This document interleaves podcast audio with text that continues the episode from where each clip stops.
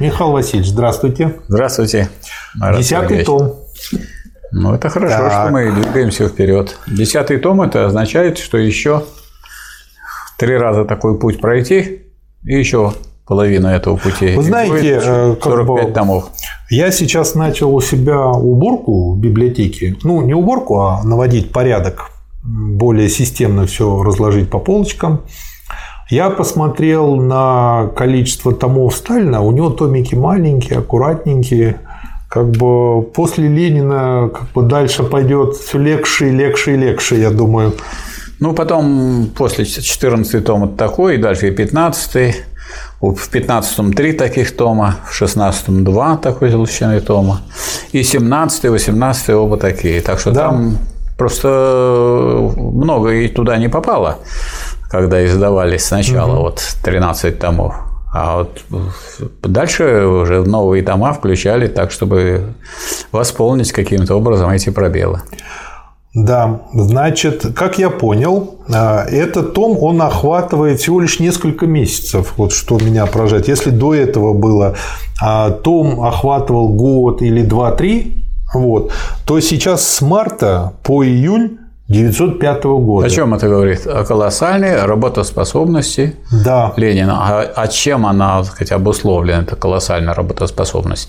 Потому что это был вопрос – собственно говоря, о том, чтобы большевистская, большевистская линия восторжествовала партии. То есть вот мы прошлый том для разговора о прошлом томе назвали, что трудное рождение большевистской партии.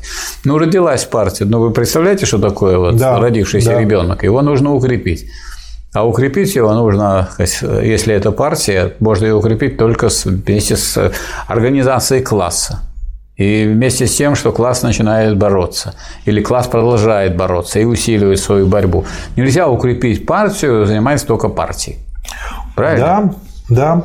И э, вот эти три месяца, они, собственно говоря, как я понял, охватывают самый напряженный последний месяц подготовки к третьему съезду, потом третий съезд, конец апреля, первая декада мая, и Года, потом год назовите, а? год назовите, пожалуйста.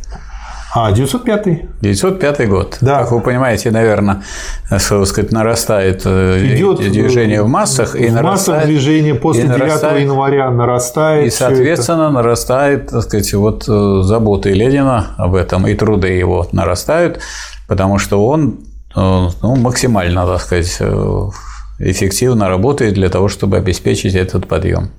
Да. И я тут себе отметил где-то 16 пунктов для нашей беседы. А, а на самом деле очень тяжелая эта задача, как бы думать, какую статью вычеркнуть из разговора, потому что все интересны, и каждый вносит свое. Но тут есть очень много Тогда материалов. Надо по-другому ставить. Не, угу. не какую вычеркнуть, а какую выделить.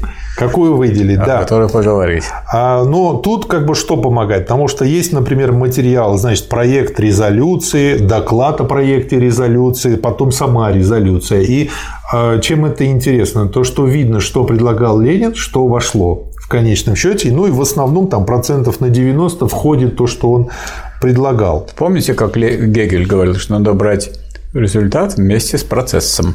Да. Вот чтобы понять что-нибудь, вот, скажем, понять резолюцию, почему да. она такая, надо взять вместе с процессом.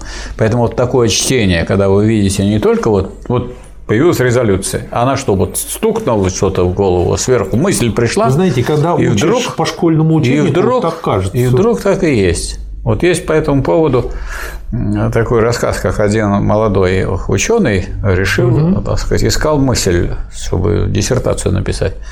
Он искал мысль, идею и очень боялся, что вот она придет, и он не сможет ее зафиксировать. Он, а она, если он, днем она придет, то он, конечно, запишет. А вдруг она ночью придет? Угу. А он потом, э, сказать, вот, забудет, и утром станет, и все. Как у Высоцкого. А больше она не придет. И он подготовился к этому угу. хорошо. Он, значит, рядом столик поставил, рядом со своей кроватью, лист бумаги, карандаш, чтобы все записать. И вот, наконец, она пришла, эта мысль. И тут он вскочил, взял карандаш, подбежал к столу, записал ее положил карандаш и спокойно лег и спокойно спать. лег спать. Утром просыпается и первым и довольный поднимает этот лист, а там написано «Воздух сух, как гвоздь». У Высоцкого есть Сегодня меня муза посетила, посетила, посетила и ушла. Вот. Ну и если, так сказать, не смешные так сказать, мысли, а такие серьезные, что угу. кому приходит идея? Идея к лентяям не приходит. Приходит идея к тем, кто много работает. Да. Ленин был человеком колоссальной трудоспособности, да. вот, гениальным. Гениальным не в том смысле, что он, чем, что он необычный человек. Он обычный человек, который много работал и много сделал для человечества. Потому что гениальный человек – это человек, который своей работой, своей деятельностью продвинул человечество вперед. А если будешь делать не то и не так, то не продвинешь человечество вперед ни или в какой области, или не туда. И тогда не будешь считаться гениальным человеком. Вот и все. А да. талантливых людей много. Первое, первый материал – социал-демократия и временное революционное правительство. Очень интересная статья. И что важно, а, вот часто таких людей, как Ленин, обвиняют в авторитарности. Но чем больше его читаешь, тем больше это напоминает ситуацию с тем, как э, Жукова, э, нашего маршала во время Великой Отечественной войны, э, обвиняли в том, что он не жалел солдат. Вот как у Жукова всегда, везде, во всех там, приказах, указах, распоряжениях, в том, как он планировал все точно писал, то, что берегите людей, берегите людей, берегите людей. То же самое у Ленина. А, все время говорится о двух вещах. О том, что нам нужно иметь первичную информацию а из первых рук от тех людей, которые на переднем крае.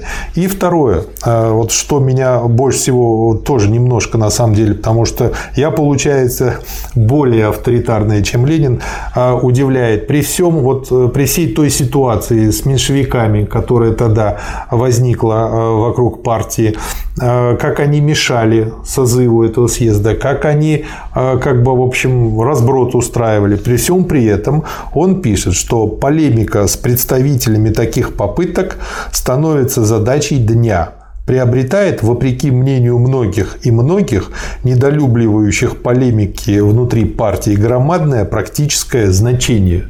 То есть он как раз-таки и говорит о том, что, пожалуйста, боритесь, но открытыми способом, открытыми, доступными, легальными средствами, которые прописаны в уставе.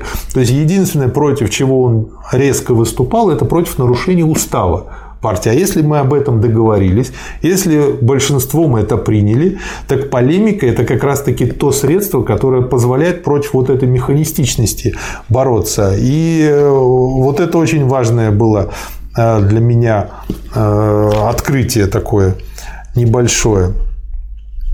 Если мы не зря выдвигаем практическое требование немедленного низвержения самодержавного правительства, то мы должны же выяснить себе, каким именно другим правительством хотим мы заменить правительство неизвергаемое. То есть, как бы он э, тут очень подробно и постепенно и логично объясняет, на какое правительство, чтобы не получилось шило на мыло. Чтобы не получилось то, что сейчас поменять. широко распространено. Да. Давайте, говорит, соединимся и победим, а там разберемся. Вот.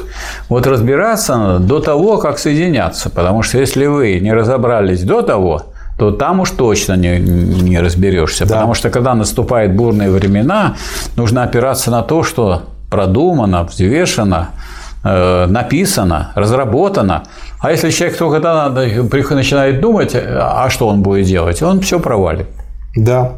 И э, разбирает очередную мартыновщину э, по фамилии Мартынов, который говорит о следующем, что а вдруг мы вот поможем буржуазии совершить революцию, революция произойдет, а потом нам придется участвовать э, как бы под их руководством э, в этом правительстве и, по сути дела, плясать под их дудку, и нам же будет стыдно перед родными пролетариями, и, э, а мы будем вынуждены это делать. Так может быть тогда сейчас мы не будем продвижению революции делать. Да, останемся при. Да, и вот он как раз-таки объясняет, что никто не говорит о том, чтобы плясать под их дудку. Наоборот, нужно принимать активное участие в проведении и в создании не того правительства, которое хочет буржуазия или царская власть. Вот они-то как раз-таки хотят, чтобы под их дудку все плясали. А как раз-таки наоборот, продавливать свое революционное правительство. А свое революционное имелось в виду в плане так сказать, буржуазной революции. Да. И Ленин, так сказать, видя так сказать, нашу позицию нашей буржуазии, ее идеологов, видел, что это наша революция, э, буржуазия трусливая, и она, может быть, свои задачи не будет осуществлять полностью, потому что она боится социалистической революции. А Конечно. А революционное правительство, буржуазное, революционное правительство должно довести буржуазную революцию до, до конца. конца. А довести до конца это, между прочим, дать землю крестьянам. Да. Нет, это не социализм. Буржуазная революция это никак не социализм. Угу. Дать землю крестьянам, отобрать самая главная задача буржуазной революции была в том, чтобы отнять землю у помещиков, то есть ликвидировать феодальную собственность. Угу. Вот задача самая главная. Так вот, как показали потом исторические события, насколько Ленин был прозорлив, что вот это временное правительство, которое у нас было в 17 году, не было революционным не с точки зрения пролетарской революции, а с точки да, зрения с точки буржуазной, буржуазной революции.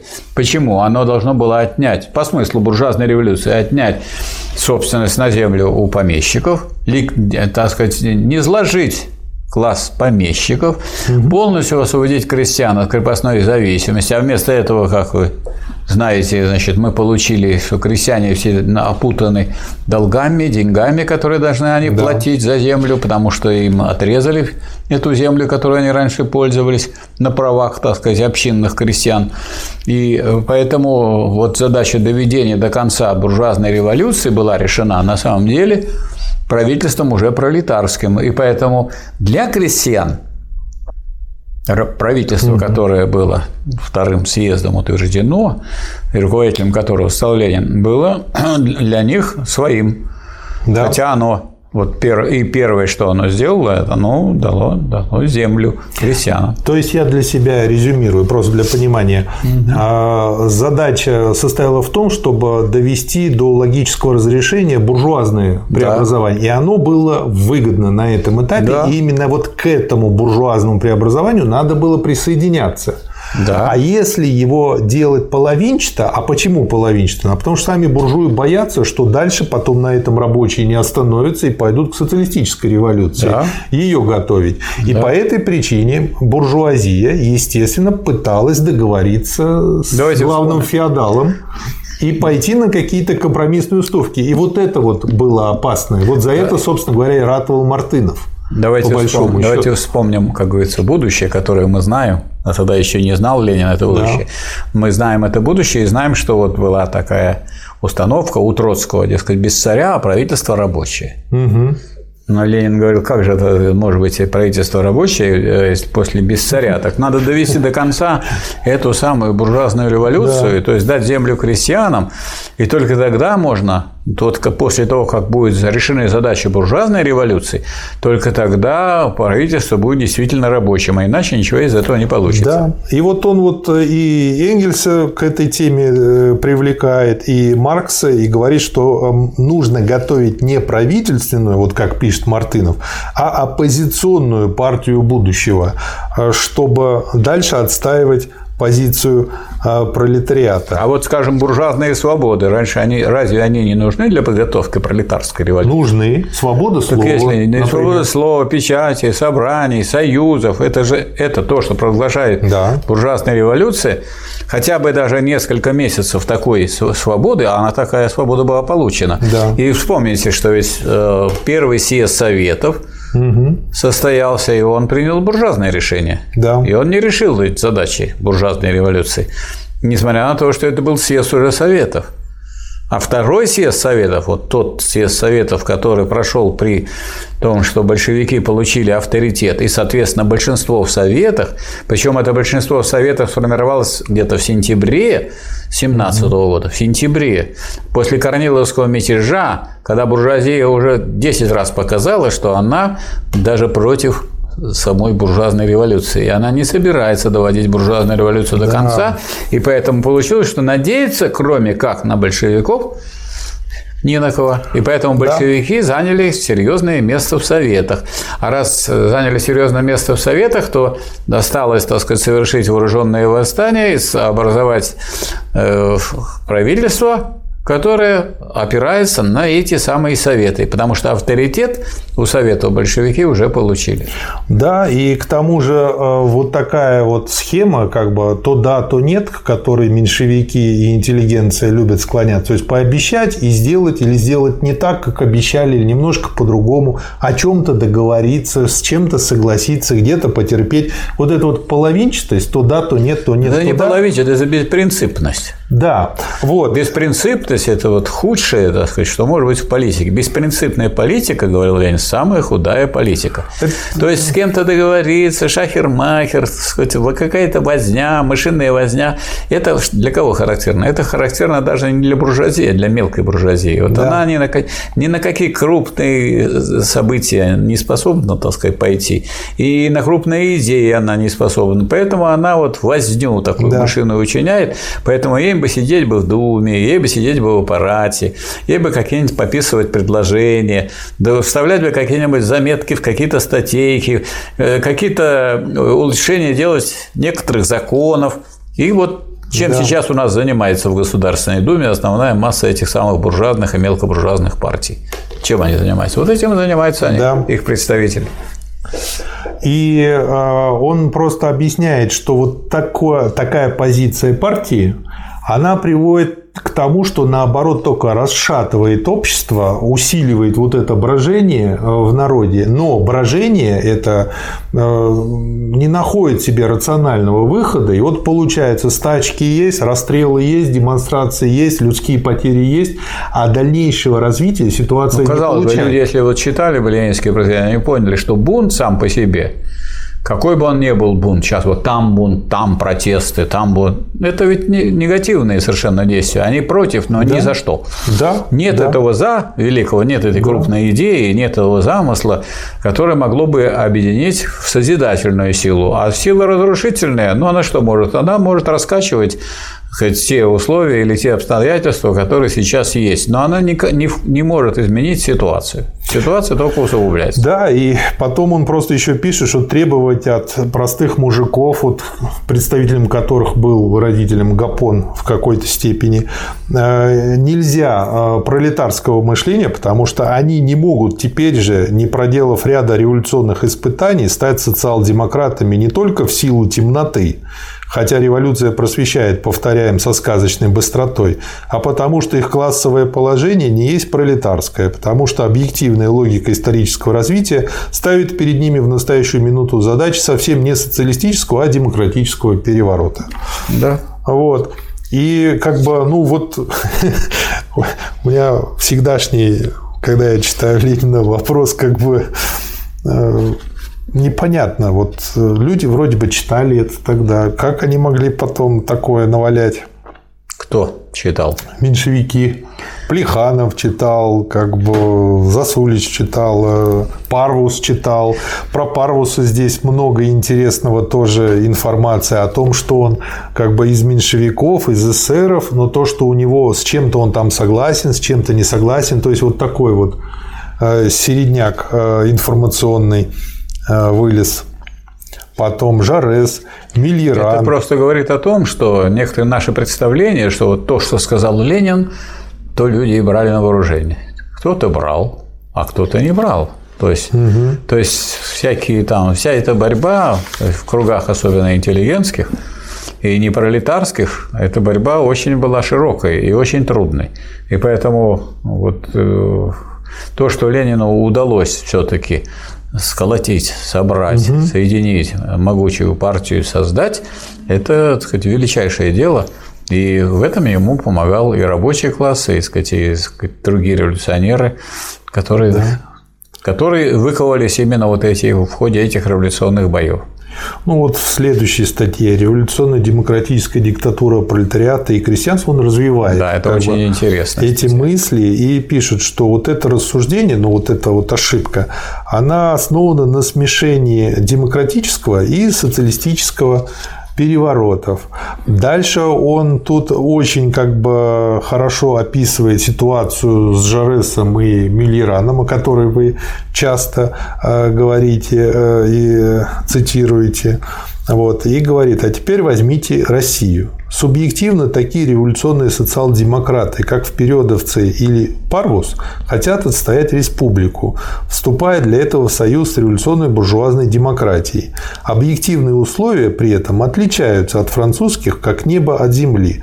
То есть а, он говорит о том, что очень часто Мартов, Мартынов, Плеханов часто приводят э, в пример то, что происходило в Европе, и говорят, ну вот там это уже было, зачем как бы нам сейчас как бы а, действовать как бы, не, э, как бы без учета того, что было там. А Ленин говорит, что да, там это было, но там была прямо обратная ситуация, потому что буржуазия там была гораздо более революционная, а наша буржуазия – это наша буржуазия. Это, во-первых. Во-вторых, люди учатся не из книжки, а из жизни. Да. Масс, масса учится да. из жизни. Она должна эти этапы пройти. Да, и нам вот, нужно прямо наоборот поступать. Вот в связи с этим, в связи с этой статьей и этой работой я хотел бы обратить внимание на такой вопрос, чем отличается гегемония пролетариата от диктатуры пролетариата. Кстати, хороший вопрос. Это чем? очень чем? А тем, что гегемония означает, это, это слово означает о том, что это идущий впереди. То есть условия России, в отличие от того, что было на Западе, в той же самой Франции, в Германии, это были такие условия, когда здесь буржуазная демократическая революция, наша буржуазия, боялась сделать, ибо она уже боялась пролетарской революции. Угу. Поэтому она как бы сидела в окопе. И гегемоном буржуазной революции в России мог стать только рабочий класс. Поэтому рабочий класс является гегемоном, то есть впереди идущим, то есть берущим на себя главную ответственность за вот это продвижение буржуазной революции в этой мелкокрестьянской стране, в которой уже готовы условия для, и для социалистической революции. Но без этого этапа, без э, проведения буржуазно-демократической революции нельзя установить диктатуру пролетариата. Этого ни Троцкий не понял, ни другие не поняли. Они вообще перепутывают гегемонию угу. и диктатуру. Вот угу. если я ваш начальник, я вам скомандовал, что видите меня, пожалуйста, вот в соседнюю комнату, вы будете гегемон, угу. а я буду осуществлять диктатуру. И наоборот, вы угу. сейчас скажете Михаил Васильевич, будьте добры, так сказать, ведите туда, угу. если вы мой руководитель. Угу. Поэтому гегемон – это идущий впереди. Ну, буржуазия не идет впереди, хотя это, буржуа... это революция ее. Вот в чем условия были России.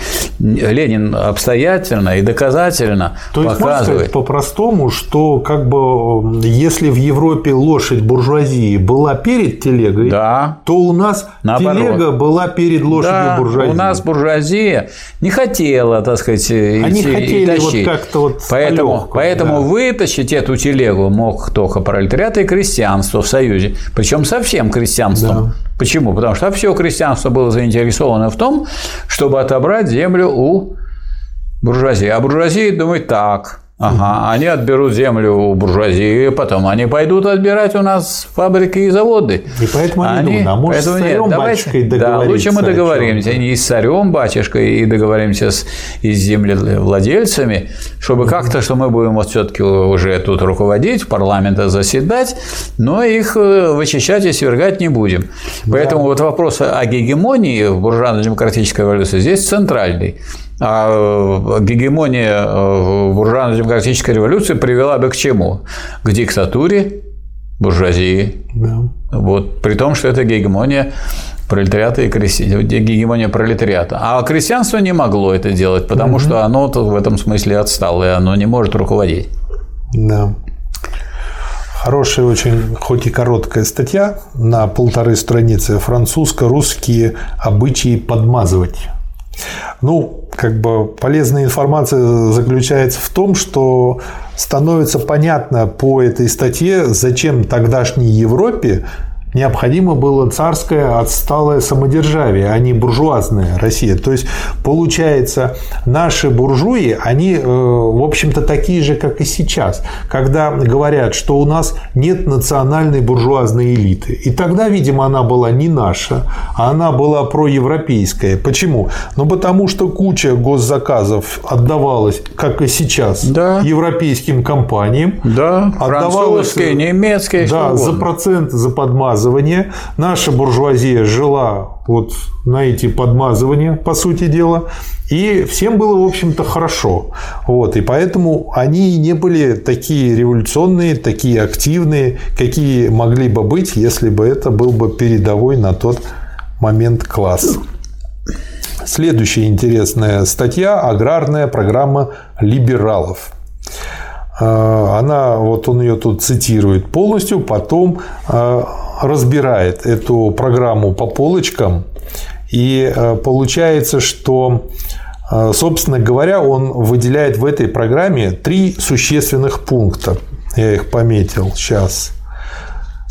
Первый пункт очень смачно ленинским языком. Такты понимания господ помещиков состоит в том, что когда в область аграрных отношений начали вмешиваться активно и определенно сами крестьяне, тогда помещики заговорили о необходимости вмешательства государственного. То есть а, они тут пишут, а, программа была со стороны земств, и они пишут о том, что крестьяне теперь тоже начинают привлекаться к управлению а, всем этим сельским хозяйством и к политическому управлению, но при этом они говорят, давайте все-таки рулить, и главным вожаком во всем этом будет царь-батюшка. Соответственно, и выстроили длинную иерархию с кучей фильтров. Э, первая палата, вторая палата, в этой палате рулят помещики, в этой палате рулят дворяне, а вот крестьяне собираются в несколько этапов по одному человеку от кучи властей. И, в общем, там получается, что пока крестьянин куда-то дойдет, он везде будет потом в меньшинстве и никак не сможет влиять. То есть, как бы, это первый пункт этой программы. Второй пункт, значит, этой э, программы тоже очень смачно. Если бы крестьянину удалось при нашей помощи революционным путем отобрать у помещиков все их земли, но возьмите даже этот лучший исход, и тогда масса сельскохозяйственных наемных рабочих могла бы лишь временно уменьшиться в числе, но никоим образом не могла бы исчезнуть. И тогда самостоятельные интересы сельских наемных рабочих остались бы самостоятельными интересами. Переход земли в руки крестьян нисколько не уничтожил бы господство в России капиталистического способа производства, а дал бы, напротив, более широкую базу для его развития. Он вот. бы принизил да. Вот я как раз в связи с этим хочу обратить внимание на мысль Маркса в «Капитале», угу. где он говорит, разбирает в третьем томе э, вопрос о земельной ренте угу. и говорит, что ликвидация частной собственности на землю ускоряет развитие капитализма. Сначала казалось бы, как кажется, некоторые думают, вещь, что да. это, так сказать, социализм прямо. Угу. Никакого социализма. Для того, чтобы был социализм, надо все средства производства передать в руки пролетарского государства. А здесь просто вот любое государство, какое возьмет в руки, оно ликвидирует земельную ренту. То есть не надо капиталистам платить за пользование землей. И оно спокойно устанавливает фабрики и заводы на земле и не платит ренту. А раз не платит ренту, то у него сразу норма прибыли больше. А раз норма прибыли больше, то это ускоряет развитие капитализма. Да. То есть ликвидация земельной ренты ускоряет развитие капитализма. И здесь Ленин подчеркивает, да. что не надо ожидать от этого вот, от этой меры, что вот сразу, значит, если у нас будет, скажем, ликвидировано помещичье землевладение, то у нас э, сразу будет социализм. Не будет, это будет просто более быстрое развитие капитализма. А чем быстрее развивается капитализм, тем быстрее он приходит э, да. к революции своей к концу. Да. И третий, значит, пункт, э, который э, самым важным и самым опасным политическим пунктом либеральной программы, вот этой земельной, мы считаем пункт об общественных государственных посреднических комиссиях. То есть он дальше объясняет, что по сути дела получается а, помещичий чиновничий строй, такой бюрократический, и это хуже будет. Почему? А потому что это заморозит ситуацию в феодализме. И не будет дальнейшего развития, и не будет буржуазной революции. Следующая статья. Сейчас а, открою. То есть очень четко Ленин дает понять, что мы, так сказать, нельзя перескочить через этап буржуазной революции. Да. Что нужно довести нужно буржуазную революцию, все шаги. да, провести, довести ее до конца, и тогда открывается возможность для организации осуществления социалистической революции. И благодаря тому, что так успешно большевики провели и организовали переход, так сказать, э, к власти буржуазии, способствовали этому. И они способствовали даже защите э, от э, реакции Временного правительства, от Корниловского мятежа. Да. Но в итоге они получились единственными твердыми и прочными защитниками крестьян, а не только рабочих. И тогда Союз рабочих и крестьян каких середняцких и бедняцких масс с рабочим классом, дал им такое колоссальное большинство, которое позволило выдержать и войну, и все те трудности, которые были связаны с построением социализма. Да, следующая очень интересная статья называется «Конституционный базар» про Булыгинскую конституцию, реформы, и авторами этого проекта, как он пишет, называют по сведениям той газеты, где он был опубликован, Булыгина, Ермолова, Щербатова, Мещерского, графа Шереметьева и князя Урусова. Ну и содержание этого проекта следующее, что первое – государственное совещание, второе – государственное собрание, ну и дальше, значит, э, пляшут а, вокруг царя по большому делу. Сейчас. Эм, что как бы тут э, нравится. Тут в этом проекте расписывается, и Ленин, как всегда, э, пользуется тем, что очень подробно все это описано э, фактическим материалом, значит, сколько губерний, сколько от каждой губернии будет представителей, как эти выборы будут происходить. Вот. И он просто показывает, что на самом деле, с одной стороны, для среднего крестьянства и беднейшего крестьянства создаются такие фильтры, что те их не проходят при всей этой кажущейся болтологии о демократии, а про рабочих вообще ничего не говорится, как будто их не существует как класса. И в результате получается, что а, реформа это именно реформа. То есть феодализм Изменение остается, формы. да, как, как квартет. Э, Форму как, поменять, как а суть оставить Да, прежней. меняются стульями, а суть как бы остается по-прежнему. В переводе на классовый язык интересов и главного интереса эксплуатации рабочих буржуазии эта игра значит. Давайте-ка, господа помещики и купцы, сторгуемся, поделимся по-доброму властью, мирком да лотком, пока не поздно, пока не поднялась настоящая народная революция. То есть, и он объясняет причину этой реформы, почему ее предлагают провести, потому что видят, что назревает революция, что активность растет, количество стачек растет, и что если этого не сделать, то рано или поздно произойдет ну, революция. Разве вот мы не видим сейчас, что у народа, у большинства, можно сказать, иллюзия, что Дума решит, угу. государство решит. Ну как, государ... как буржуазное государство будет решать ваши пролетарские интересы? Ну, оно будет так решать, чтобы, так сказать, прежде всего у вас положение улучшилось. Ну, вот сейчас уже есть указ президента о целях, о целях социального развития на 30 лет. В нем вроде есть одна фраза об улучшении жизни народа, а если посмотреть конкретно, что будет делаться, вот в этой конкретике есть только одно, что не должно быть ухудшения, понижения заработной платы, доходов – и не должно быть в этом смысле ухудшения жизни. Значит, а улучшения нет никаких механизмов и никаких, так сказать, пунктов, которые обеспечивают повышение. В этом указе нет. А в Трудовом кодексе есть. И Трудовой кодекс игнорируется. В Трудовом кодексе написано, что э, в 130 статье, что обеспечение государство гарантирует обеспечение повышения уровня реального содержания зарплаты. Угу. Э, в 134 статье говорится о обеспечении повышения уровня реального содержания зарплаты. А в указ это не попадает. А, между прочим, указ – это такой нормативный документ, который ниже закона. То есть в этом смысле он даже не реализовывает закон. Ну а зачем? Они просто на самом деле этим показывают, что им, в общем-то, до будет улучшаться. Будет улучшаться положение, но не у всех. Поэтому вот я сказать, не случайно, когда мы обсуждаем вопрос, как вообще правильно формулировать цель производства. Вот если вы формулируете цель производства так, что она для увеличения, для улучшения, повышения благосостояния и свободного всестороннего развития всех членов общества, это одно. А когда, если мы напишем просто, что она будет увеличивать благосостояние и развитие членов общества, то это будет другое.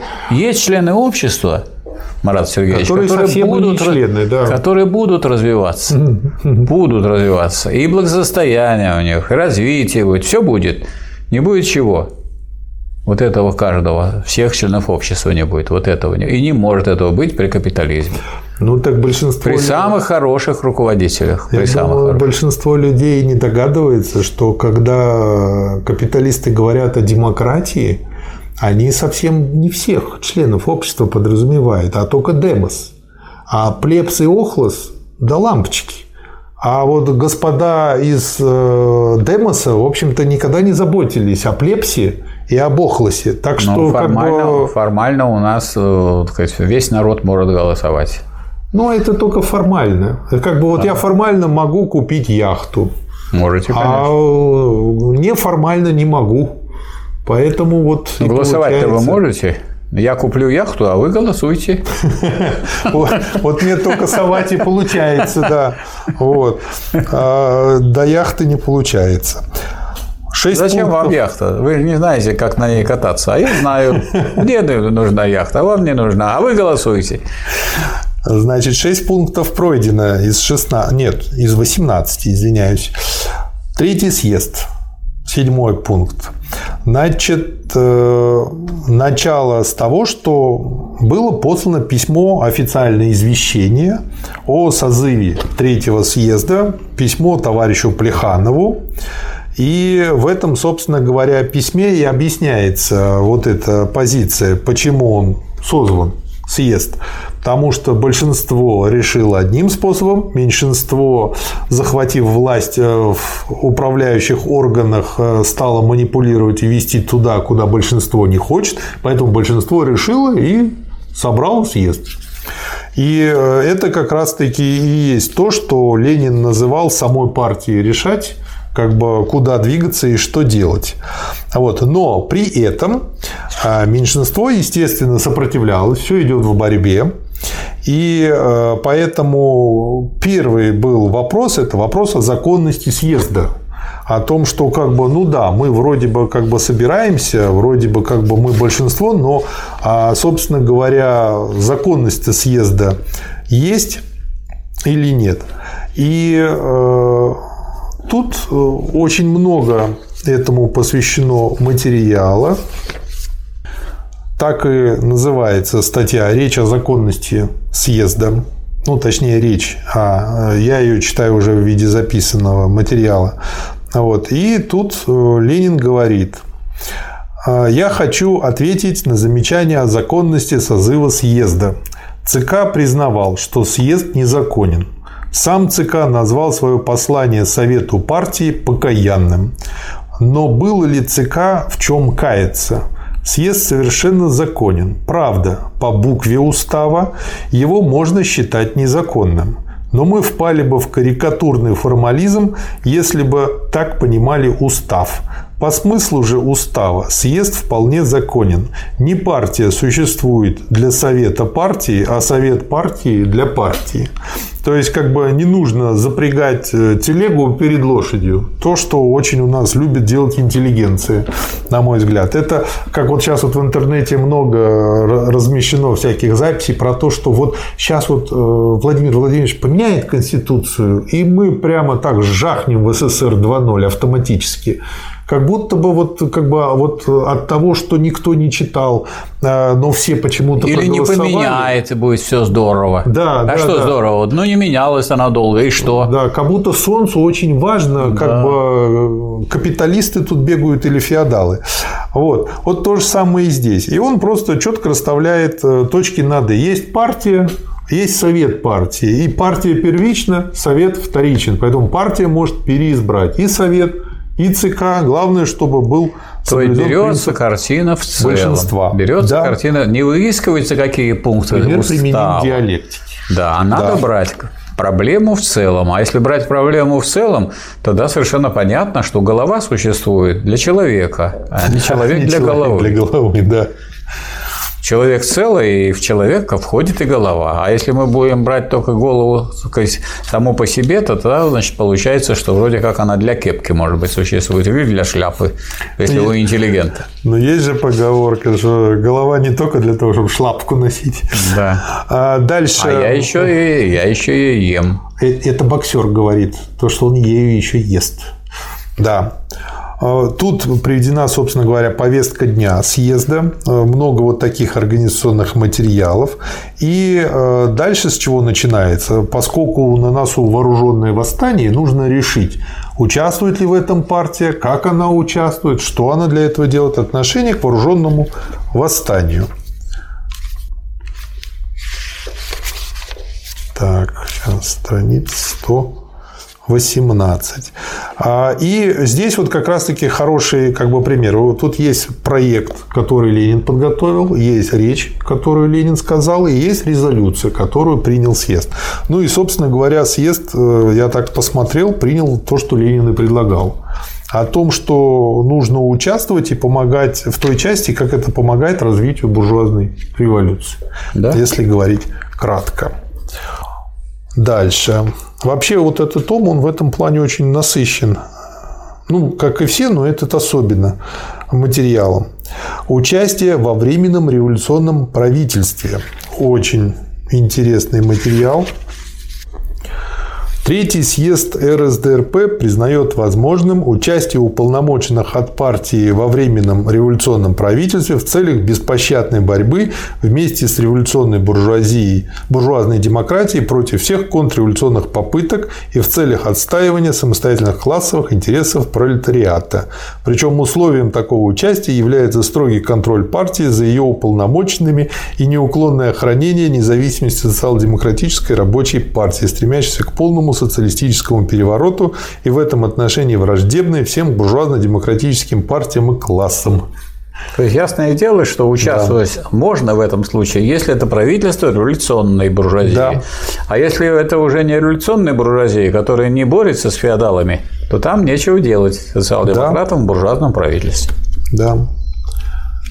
И вот об этом Ленин позже потом говорит в связи с тем, что социалист Миллиран вошел в буржуазное французское правительство и оказался в таком положении, что либо он э, Должен изменить. в правительстве, тогда он будет изменять своей партии. Да. Либо он останется в партии, то выгонит из правительства. Поэтому входить не надо в буржуазное правительство, если оно не является революционным. А оно не являлось уже революционным, потому что буржуазное ну, Революция ну, прошла во Франции. Мне это кажется иллюстрацией очень простой поговорки. Семь раз отмерь, один раз отрежь. То ну, есть Миллерану это... надо было хорошо подумать, прежде чем что-то делать. Это по большому счету. Но тут это, сказать, всем нужно было подумать, всем социалистам, что да. вы, если вы участвуете в каком-то правительстве, вы должны знать, на каком этапе вы находитесь. Если вы находитесь на таком этапе, когда буржуазная революция закончилась, и надо организовывать социалистическую да. революцию, то там в правительстве делать нечего. А если вы находитесь на этапе, когда вы должны с помощью революционного правительства не изложить феодалов, землевладельцев, помещиков, тогда да, тогда можно участвовать. Хотя никто, э, тем не менее, социал-демократов в революционное правительство не пустил. Да. Буржуазное. А, а почему? А потому что оно так и не получилось революционным. Оно все время плелось в хвосте.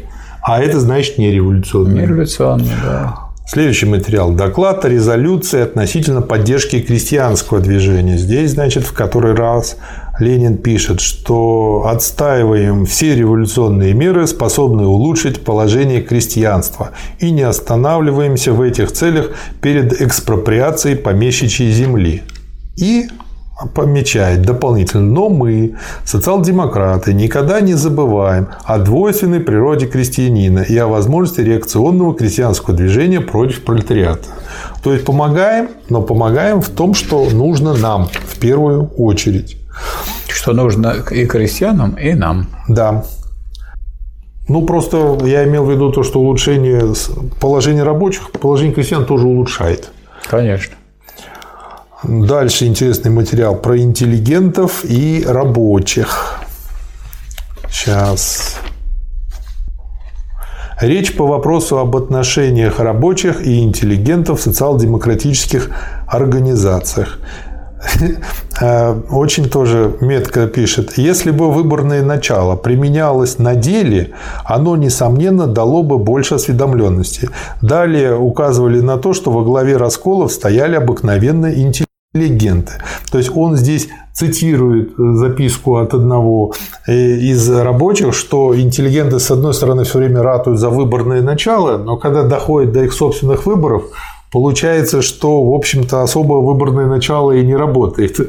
И получается, что очень часто источником э, всякой путаницы являются как раз-таки представители интеллигенции. И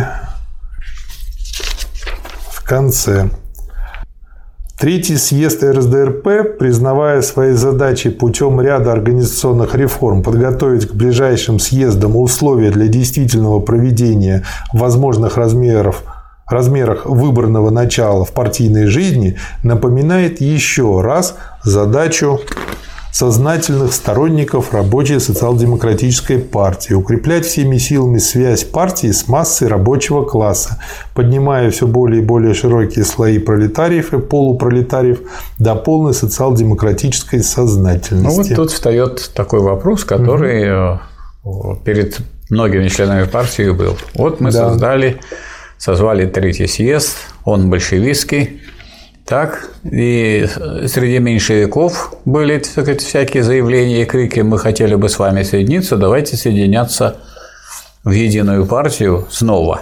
Да. Так, это естественно. Дескать, мы сильнее, если мы соединимся. А со стороны э, большевиков тоже, между прочим, из рядов, так сказать, людей малоопытных и не вполне искушенных в политике тоже были настроения. Мы ослабнем, мы одни не сможем, давайте будем соединяться с меньшевиками. Поэтому, как говорил Ленин, если речь идет о массе, в том числе о большой партийной массе, то масса учится не из книжки, а из опыта.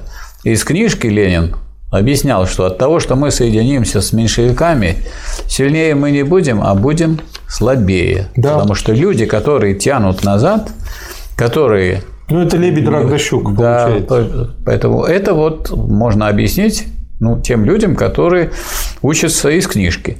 А вот люди, которые учатся из жизни, а это большинство, в том числе и рабочих, они все-таки говорят, ну давайте все-таки соединимся, соединились, четвертый съезд, прошел объединительный. К чему этот съезд привел? Он привел к тому, что большевики со свойственной, э, меньшевики со свойственной виртуозностью во всяких вот таких делах выборных. Сперли деньги. Они сначала получили большинство в Центральном комитете. И, больш... и получился опять Центральный комитет, в котором большинство меньшевиков. Выиграла партия? Да. Выиграла. Она уже этот этап прошла.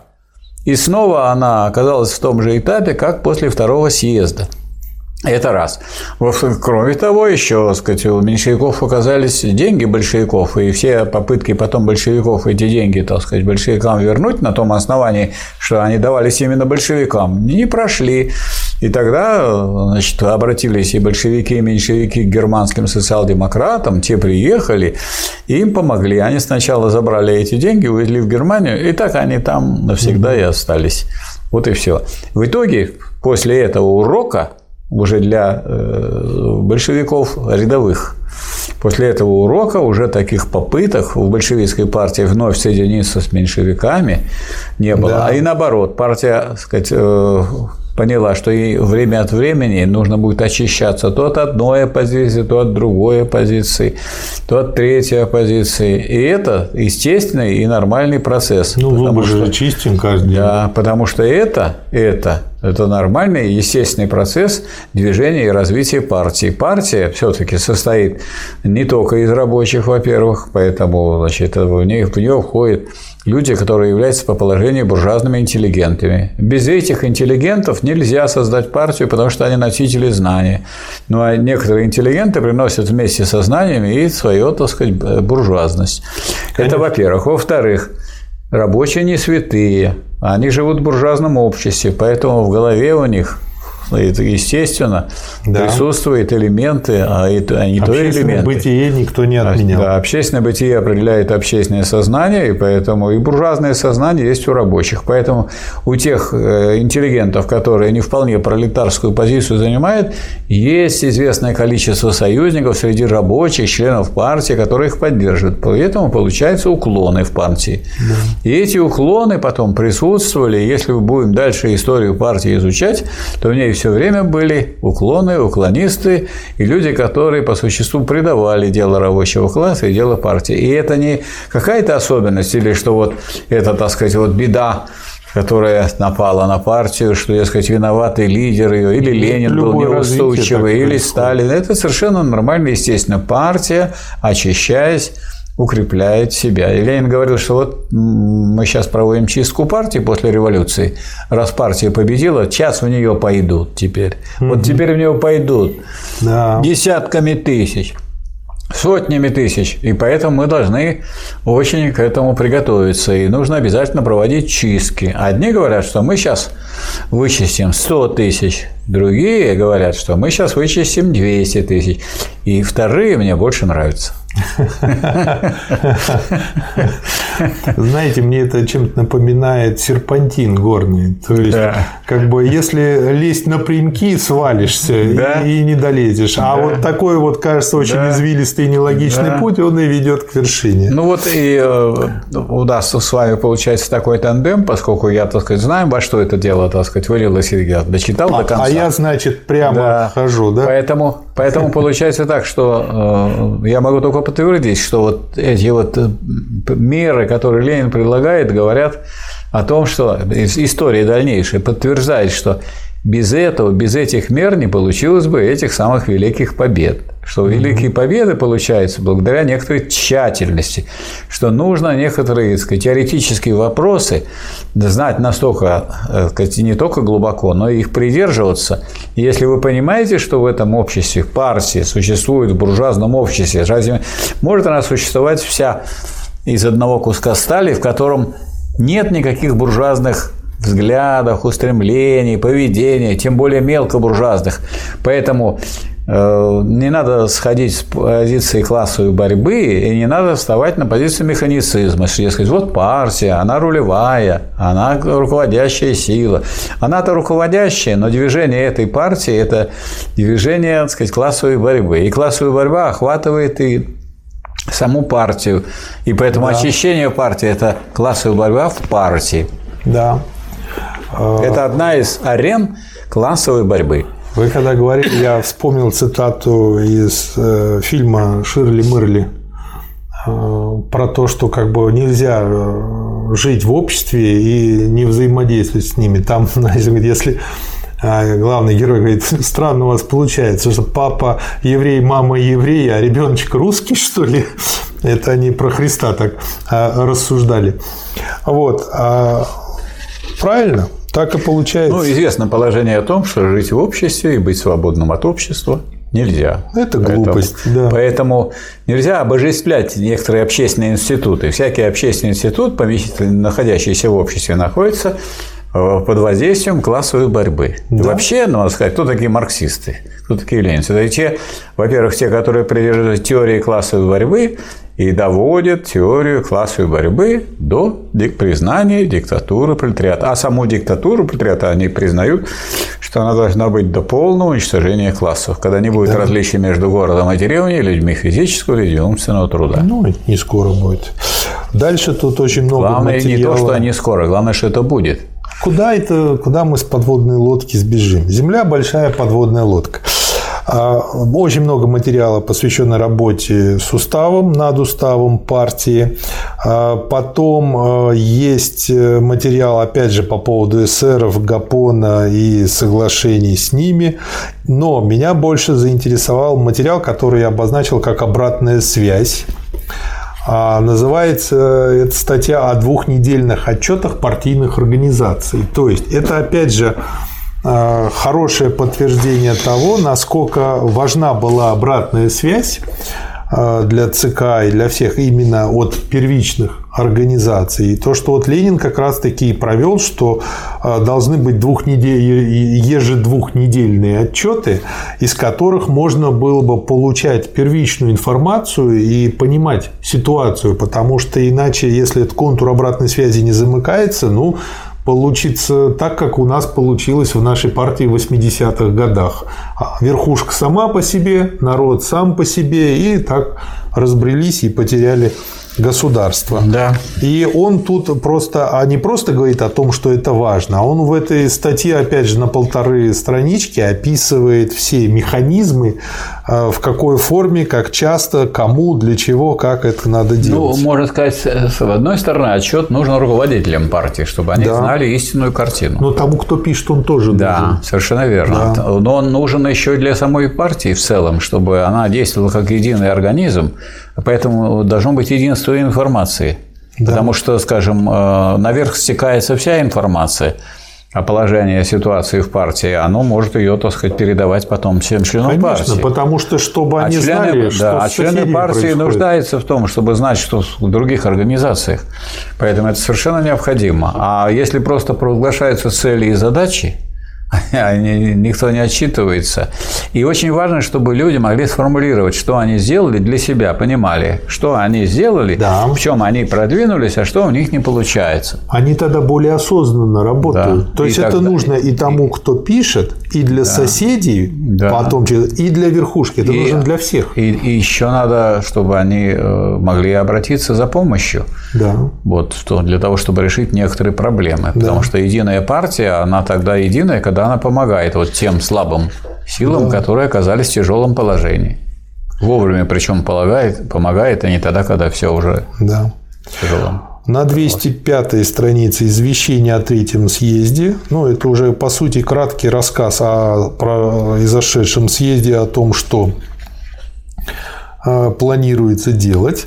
Я себе пометил еще очередной афоризм Ленина. Сейчас прочту его. Я вообще тут много встречаю фраз, которые я потом э, либо в советском кинематографе встречал, либо еще где-то. Низы борются, а верхи пользуются. Очень точно и кратко. Да, в другом месте Ленин говорит, пролетариат борется, буржуазия крадется к власти. Да. А дальше идет, э, собственно говоря, э, материал о временном революционном правительстве в виде двух статей. Статья первая как ответ Плеханову и Мартынову, и статья вторая снизу и сверху. И в первой статье, собственно говоря, чем она, эта статья интересна? Ответы, в общем-то, мы уже знаем, а, как бы потому что эти вопросы, они все время а, обсуждались. Но в этой статье он дает еще классификацию. А, я ее обозначил как три стадии и три движущие силы революции. И он говорит, что первая стадия – это когда, значит, а, царь что-то хочет там подкорректировать, ну, я по-своему, своими словами передаю, так, чтобы не выпустить все-таки ситуацию из-под контроля, потому что если он сам не пойдет на уступки, то как бы уступки потом сделают с ним, что хотят. А вторая стадия – это когда буржуазия а, пытается договориться с царем и с окружающими там крестьянами, пролетариями о том, чтобы им тоже уже что-то вышло. А третья стадия – это когда уже происходит полноценная революция и сметает всех. Вот. И объясняет, собственно говоря, э, к чему это все обычно приводит. А в следующей статье снизу и сверху идет э, полемика по поводу того, что вот э, эсеры и меньшевики считали, что достаточно того, что вот назревает движение снизу, надо его поддерживать, и оно постепенно как бы вырастет. На что, собственно говоря, Ленин, э, с моей точки зрения, очень разумно как бы возражал и говорил о том, что а почему вот только снизу, а сверху не помогать. То есть, как бы вот э, мне тоже непонятно такое самоограничение. Откуда оно могло возникнуть? Вот можете дать вашу версию? Ну, а кто заинтересован-то в осуществлении буржуазной революции? В первую очередь заинтересована буржуазия, но она при этом и делать ее не хочет. А дело-то в том, что вот буржуазия, которая э, сказать, прокладывала дорогу угу эта буржуазия эту дорогу проложила. То есть буржуазия уже проложила себе дорогу к власти в европейских странах. Угу, так? Вот да. Той же во Франции, там, и в Германии. А что касается российской э, буржуазии, она в этом смысле, она уже чувствует дыхание уже другой революции, пролетарской. Угу. Она боится народа. Она боится, что ее движение она, если большевики впрямую говорят, что мы вот будем ага. рассматривать два этапа, на одном этапе мы помогаем буржуазии сделать революцию, а потом угу. мы идем к своей революции. Значит, это открыто же говорится Лениным Понял. и другими, и печатает. Понял. Поэтому буржуазия, она что-то не хочет, не хочет. И а я, я отниму феодалов собственность, а потом, значит, это вот войдет в моду отнимать собственность, и дальше рабочий класс отнимет собственность угу. у нас. Да. Давайте подождем. И она поэтому не торопится экспроприировать помещиков. Да, и вот он вот тут пишет, суммируя вышеизложенное, получаем следующие выводы. Первое. Принципиально ограничивать революционное действие давлением снизу и отказываться от давления также и сверху есть анархизм. То есть, э, как бы и, ну, а дальше как бы уже все плюсы в кавычках и минусы анархизма, э, которые из этого следуют. Кому интересно, 249 страница. Ну, анархизм – это, значит, э, не, признять, не принятие, не признание роли государственной власти. Дескать, не будем мы сверху. А большевики говорят, если бы мы вошли в революционное буржуазное правительство, мы бы быстро эту задачу экспроприации земельной собственности решили и привлекли бы, между прочим, на свою сторону э, крестьянство этим самым делом раньше – да, э, дальше есть очень интересная статья про э, революционную борьбу и либеральное маклерство. И он в ней показывает, как, по сути, буржуазия любит подменять э, слово «борьба» словом «соглашение». И в этом есть обман. Почему? Потому что буржуазия это может с царем договориться о чем-то, а вот уже пролетариат не получится. Ему не очень И поэтому получается, что опять обман. Мы видим, следовательно, что интересы буржуазии как класса совершенно естественно и неизбежно приводят в данный революционный момент к тому, чтобы выставить лозунг Всенародного учредительного собрания и отнюдь не выставлять лозунга Временного революционного правительства. То есть звучат-то похоже, вот. Но вот благодаря вот такой вот кажущейся подмене, что мы получаем? Э, не кажущейся, а реальной подмене, но кажущейся того, что это почти одно и то же, мы получаем следующее. Первый лозунг. Есть лозунг или стал лозунгом политики соглашения, торгашества и маклерства. Второй лозунг революционной борьбы.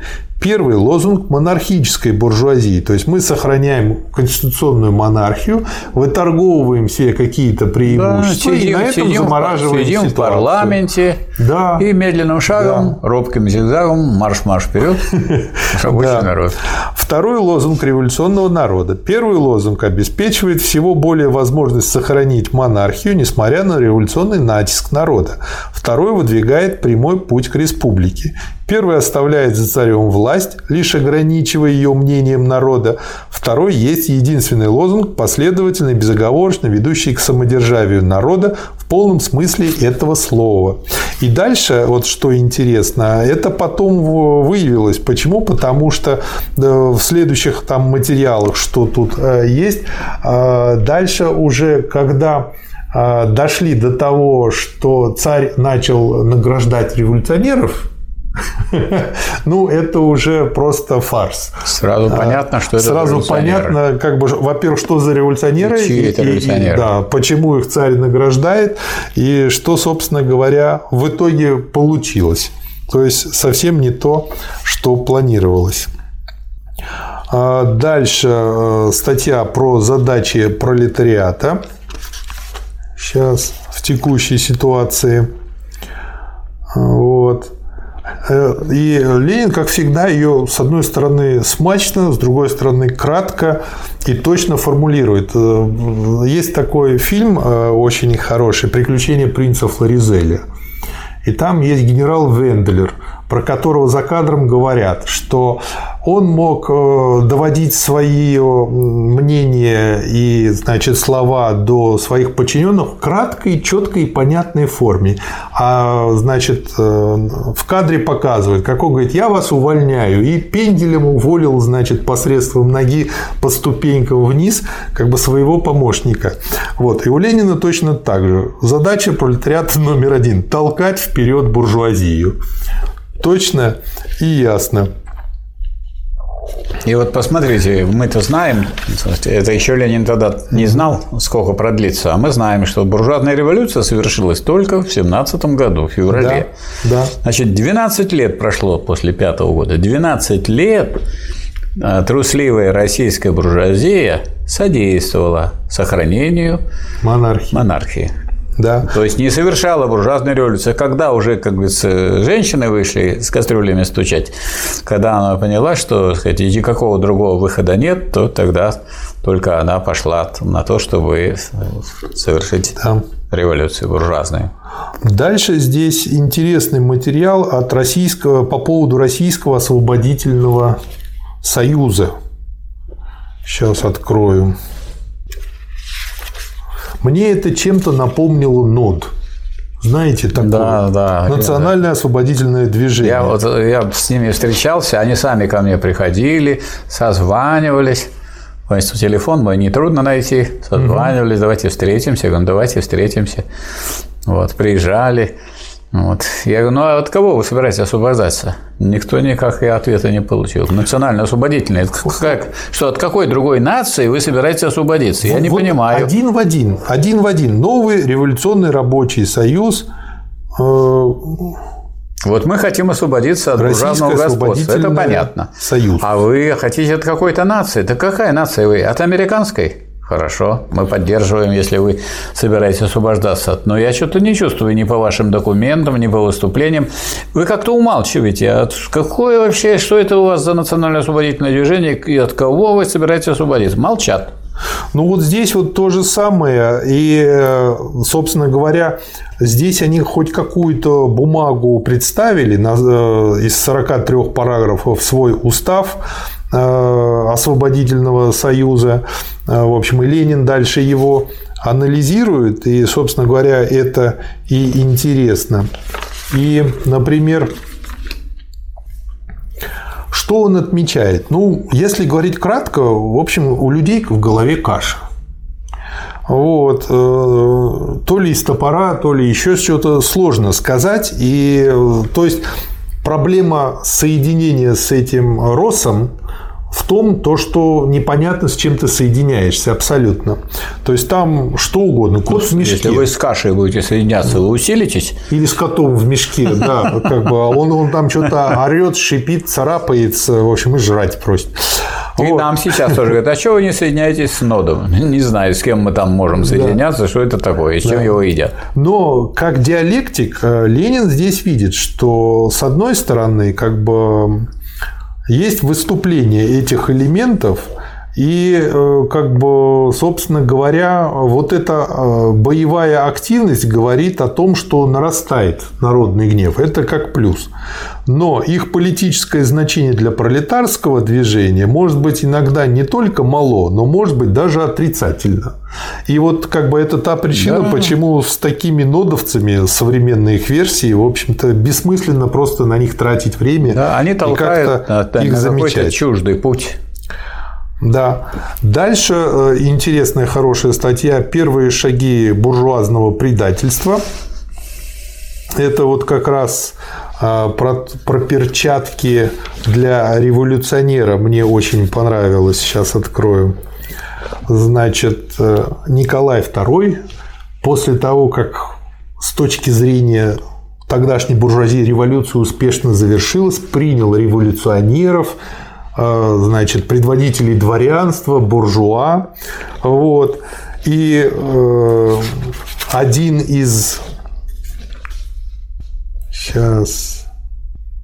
Завершилось в том смысле, что Булыгинскую думу создали. Да, создали вот эту думу, якобы, значит, ну вот уже как бы мы... Ну, все, уже народное представительство есть, что вам еще надо? Де-факто уже имеем то, что нужно, да. и, и зачем нам еще дальше делать революцию? Сейчас я хочу просто найти цитату.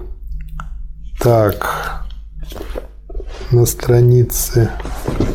Сейчас.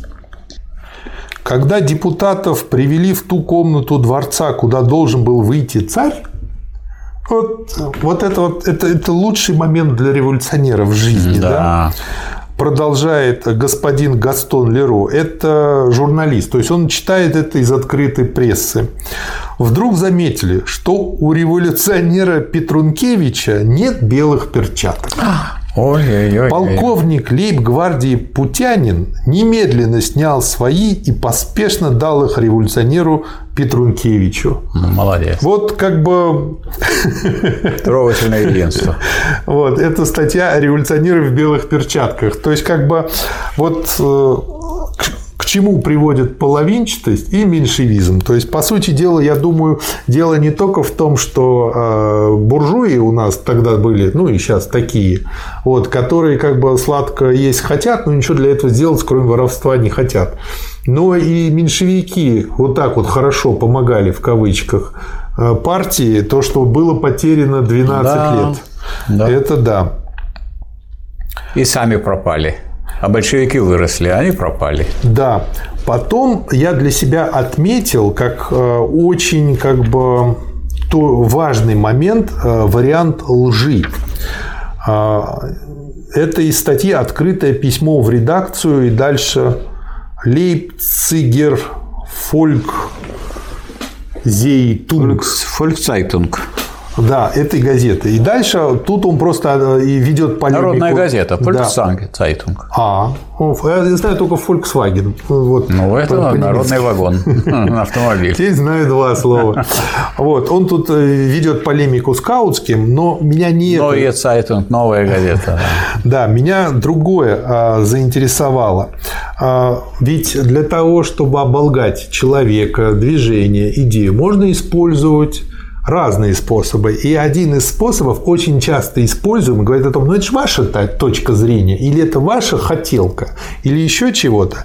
И вот, э, собственно говоря, Ленин тут против чего сильно как бы восстал, э, как бы Каутский это подавал, что якобы это личные нападки Ленина и его друзей против Плеханова, его друзей. То есть у них такая дружелюбная да. свара между собой. То есть опять нет а никакой... Они дело. Нет реальное. никакой классовой борьбы, нет да. ни, ни такой расстановки, кто за какие, за какой класс да. на деле выступает. Есть просто такой сабантуйчик. Да. А как показывает история, человек может выступать за этот класс, а поскольку он интеллигент, носитель знаний, он может это знание принести уже другому классу. Да.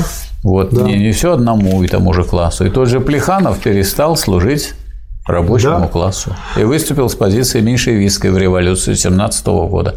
Но это никак ни в коем случае не умаляет его заслуг. Но если что-то до и при создании большевистской партии, и, сказать, как создателя русского марксизма. Никак да. не умаляет. Просто мы должны понимать, что жизнь противоречива, и в каждом противоречии есть две тенденции. Одна прогрессивная, другая реакционная. И в жизни человека может наступить такой момент, когда реакционная тенденция победит прогрессивную. Бойтесь этого. А как этого бояться? Э, бояться этого нужно делом, то есть нужно укреплять позитивную тенденцию в своей деятельности, в своей работе и в своей судьбе. Это задача каждого порядочного человека. Никто вашу позицию да. не укрепит, если вы сами не будете над этим работать. Я так понимаю, что вы взялись за изучение работ Ленина, чтобы укрепить эту позицию. Не, не только для этого. Вот я но в том числе и для этого. Хот... Да, но, но вы не ослабела еще... же ваша тенденция позитивная? Не, у меня тенденция, еще та тенденция, она не ослабеет. У меня вообще такой характер. В детстве как-то я участвовал в шахматном чемпионате дворовом. Мне было лет 9 или 8. Там были и большие дядьки. Я, наверное, был самый маленький участник. Ну, я из 10 партий продул 9. Мама пришла в 9 вечера или там в 10 меня тащить домой спать. Я ей говорил, нет, ну у меня есть шанс, вот еще десятая партия осталась. Так что как бы у меня только укрепляется. Но я просто на что хочу обратить внимание, что не надо слушать Галкиных, надо слушать Поворотти. И тогда да. не смогут э, обмануть э, вот таким да. образом, что был между собойчик, между Плехановым и Лениным. Ну, спрашивается, как можно обмануть человека, если он читал в подлиннике Ленина, причем прочитал все? Это очень трудно ну, сделать. Но это точно так же, это очень трудно сделать. Как нельзя обмануть, показывая европейский лимон, называя это чудо европейской да. технологии лимоном. Для тех, да. кто ел настоящие азиатские лимоны, да, да, да. как их обманешь? Они же ели настоящие лимоны. Вот. А есть еще интересная дальше статья «Третий шаг назад». Есть просто две маленькие статьи, они в другом томе. Первый шаг, второй шаг, а это вот третий шаг назад. Ну, есть шаг вперед, два шага назад, а вот третий шаг назад. Да. Что-то вроде вальса Бастона получается, да. И э, что я в этой статье себе э, подчеркнул? Ясно, здесь идет как бы разговор о, о том же самом, но э, говорится о том, э, какая предлагалась система выборов меньшевиками. И при выборе центра, органа, объединяющего всю партийную работу, новые искровцы предпочитают прямым выборам непрямые, через выборщиков. Опять рука американцев. Ведь у них же как раз-таки демократия такая же. Вот я думаю, наверное, они же просто по традиции всегда передирают а может, Запада. Они, а может быть, они с, с этих вот взяли То американцы. Есть, американцы, может, американцы хотели взяли... отказаться, а взяли с русских. Ну, может быть, и это так. означает, что сказать, это рука Москвы. Это означает, да. что везде, так сказать, эта буржуазия так хитро делает, чтобы, так сказать, в итоге осуществить вроде и выборы провести, да. и всеобщие, а осуществить интересы буржуазии. Да. Следующее очень интересное, даже не статья, а в чистом виде методичка, я имею в виду три конституции или три порядка государственного устройства.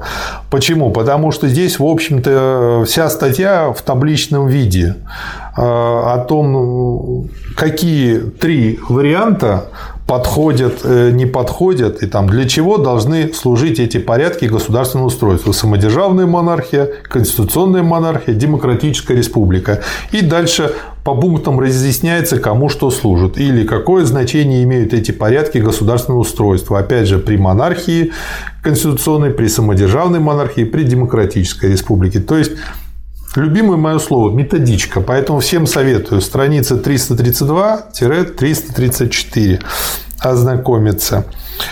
А, дальше. Есть много а, материала по теме, связанной с броненосцем Потемкиным потому что это как раз-таки то время, когда на нем произошло восстание. Оказывается, он много раз заходил в порт.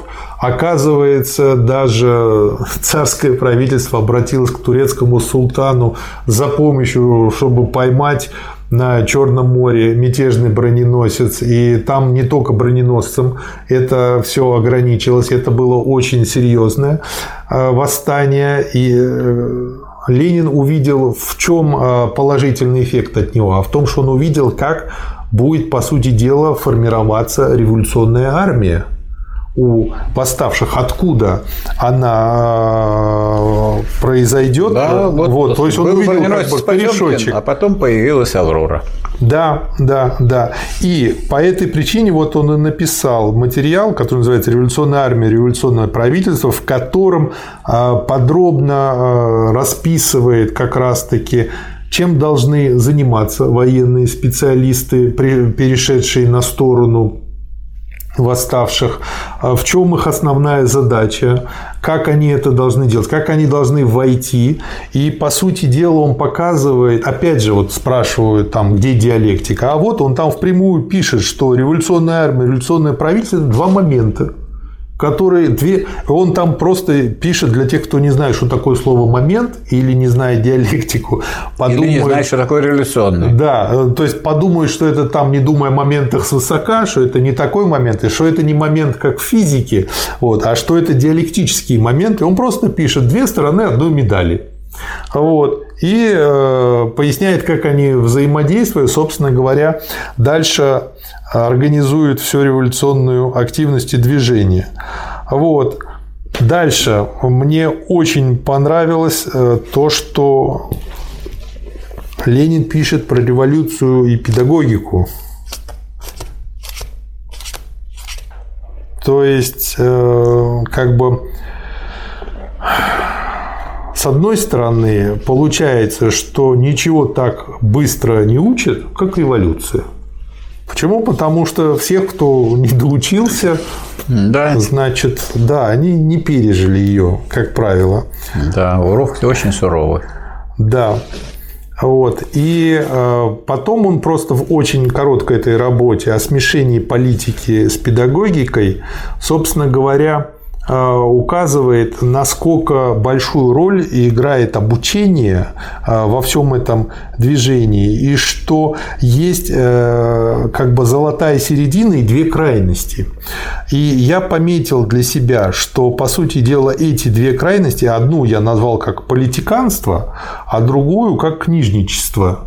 Ну, книжничество можно заменить там догматизмом, там что-то прочли, узнали, подходим к этому механистически, и дальше вот это вот проповедуем, это правильно, это неправильно. А как политиканство я пометил, это, ну, наверное, точнее будет слово что-то связанное с оппортунизмом, такое оппортунистическое. Нет, подход. лозунги заучили политические. Да, к месту да. и не к месту их употребляют. И вот, как, как и вот они думают, что они, так сказать, произнося эти лозунги, куда-то продвигаются вперед, а никуда они вперед не продвигаются. Да, и что, собственно... Это политиканство этим отличается от политики. А mm-hmm. политика – это классовая борьба за завоевание, удержание и осуществление государственной власти. И mm-hmm. эта политика, так сказать, она двусторонняя. С одной стороны, это классовая борьба прогрессивного класса, mm-hmm. а с другой стороны, это классовая борьба реакционного класса. Так что mm-hmm. понятие политики включает в себя обе стороны и Две эту борьбу. А если люди, так сказать, просто заучили какие-то лозунги, их повторяют, они не видят этой борьбы, они легкая добыча для другой стороны. Да. И вот э, нельзя впадать в эти крайности. И он пишет, в политической деятельности социал-демократической партии всегда есть и будет известный элемент педагогики. Надо воспитывать весь класс наемных рабочих к роли борцов за освобождение всего человечества от всякого угнетения. Надо постоянно обучать новые и новые слои этого класса. Надо уметь подойти к самым серым, неразвитым, наименее затронутым и нашей наукой и нашей жизни представителей этого класса, чтобы суметь заговорить с ними, суметь сблизиться с ними, суметь выдержанно, терпеливо поднять их до социал-демократического сознания, не превращая наше учение в сухую догму, уча ему не одной книжкой, а и участием в повседневном и жизненной борьбе этих самых серых и самых неразвитых слоев пролетариата. Вот. Это было в СССР. Это, по сути дела, человек-творец. Вот, чего сейчас у нас вычеркнули и сделали человека потребителя. Нельзя это вычеркнуть. Это, так сказать, стараются сделать человека потребителя. Это сущность человека. Да, творчество. сущность человека вычеркнуть нельзя. И да. как нельзя вообще вычеркнуть то обстоятельство, что Россия является страной, в которых было совершена первая социалистическая революция. И она остается единственной страной в мире, в которой была совершена первая социалистическая революция. И переделать уже историю никто не может. Поэтому вычеркнуть это величайшее событие мировой истории невозможно. Поэтому хотят люди или не хотят, им приходится с этим считаться. Ну, вот скажем, как сейчас. Ну, прямо вот не отмечают социалистическую революцию, а вот парад который угу. проводил, проводился 6 ноября 1941 года и который проводил Сталин, угу. Так, этот зимой. Этот парад был посвящен, простите, ну не зимой, но уже накануне зимы 6 да. ноября. Но и этот парад был посвящен, как известно, Великой Октябрьской социалистической революции. Ну, а тут, так сказать, вот не непосредственно революция, а, так сказать, этому парад угу. посвященный этому параду производится. Потому что если вы вычеркнете социалистическую революцию, вы вычеркнете Советский Союз. А если вы вычеркнете Советский Союз, вы вычеркнете правопреемственность России. Мы вычеркнем себя тогда. Вы вычеркнете Это себя глупо. из великих держав, и никто вы будете в Совете Безопасности. Вот, поэтому у нас, между прочим, есть э, в Думе комитет по делам соотечественников. Угу. Соотечественниками называются официально все те, кто родились в Советском Союзе, или родители которых родились в Советском Союзе. Поэтому, когда вот мы видим у нас гастарбайтеры, говорим, они вот там из Киргизии, из Таджикистана, это кто такие? И это наши соотечественники. И они себя не чувствуют чуждыми людьми, между прочим. И мы видим, они как хорошо работают. И, в общем, так сказать, э, у нас вот то э, завоевание дружбы народов, которое у нас Их было, сделано в Советском Союзе, оно остается. Ощущает наша элита элита прогнившая. Да, наша элита, она, конечно, она хочет, чтобы тут были люди, которые за ними убирали, то и делали она грязную хочет, работу, больше ничего. Да, отсоединиться. Да. Как назовем выпуск, Михаил Васильевич? Третий у нас, съезд? У нас ведь был, был прошлое название было посвящено рождению большевистской партии. Так? Да. А вот, а это уже можно назвать на дорогу к революции вышли угу. на дорогу к, к революции. Мне э, фраза «на дорогу» не нравится. Как это может… Ну, вообще у Ленина даже статья есть «на дорогу». А, ну давайте такая. Но можно и по-другому. Значит, э, здесь вот этот том посвящен ведь э, посвящен буржуазно-демократической революции, угу. революционному правительству. Угу. То есть роли рабочего класса буржуазная революция. Рабочий класс буржуазной революции. Вот. Да, вот давайте точнее. так назовем, Рабочий это будет такое каноническое название точное. Да, лучше Рабочий классики класс. придерживаем. Да. Мы считаем классика, значит, да. лучше классику. Рабочий класс буржуазной революции. Хорошо. Спасибо, Михаил Васильевич. Спасибо всем товарищам. Вам спасибо. спасибо.